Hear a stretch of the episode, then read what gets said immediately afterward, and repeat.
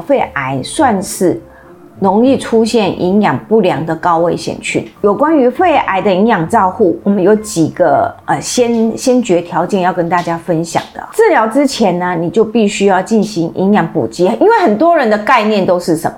很多人的概念都是说啊，等开完刀之后，出了病房或者是回家之后，我再来做营养补给。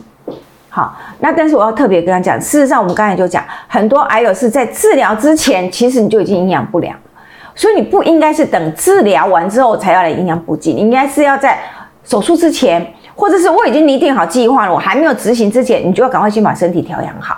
好，所以这个时间点很重要。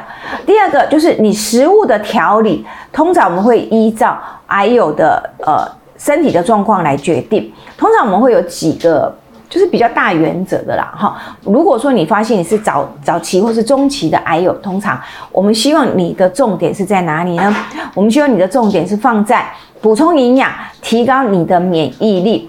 那这个免疫力就是要帮助你能够很安稳的度过你的治疗期，不管你是放疗、化疗、标靶都好，就说至少你在这个治疗期里面，你是有足够的抵抗力，能够安然的完成这样子的一个治疗的过程。所以对中早早中期的癌友，我们希望重点是摆在这里。可是如果对于到末期的癌友的时候，这时候我们要做的重点是，当然我一样要补充营养，可是我重点是我不要让你出现二病值，我不要让你出现肌少症，所以彼此的重点有点不太一样。但是前提都是我必须要把你们的营养状态拉起来。那第三个我们要提醒的就是，不管做任何的营养的照护，以天然食物为主，营养补充品为辅。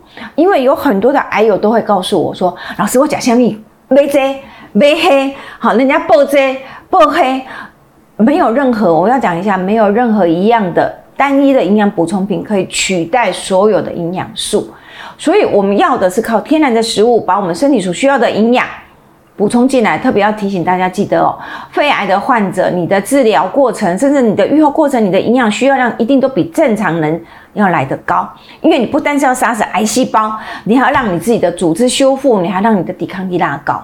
感谢您的收听。由此可知，肺癌的照顾需要比一般人更多的营养。有什么方式可以补充更多营养呢？欢迎点开影片连结。就能更容易了解本集内容。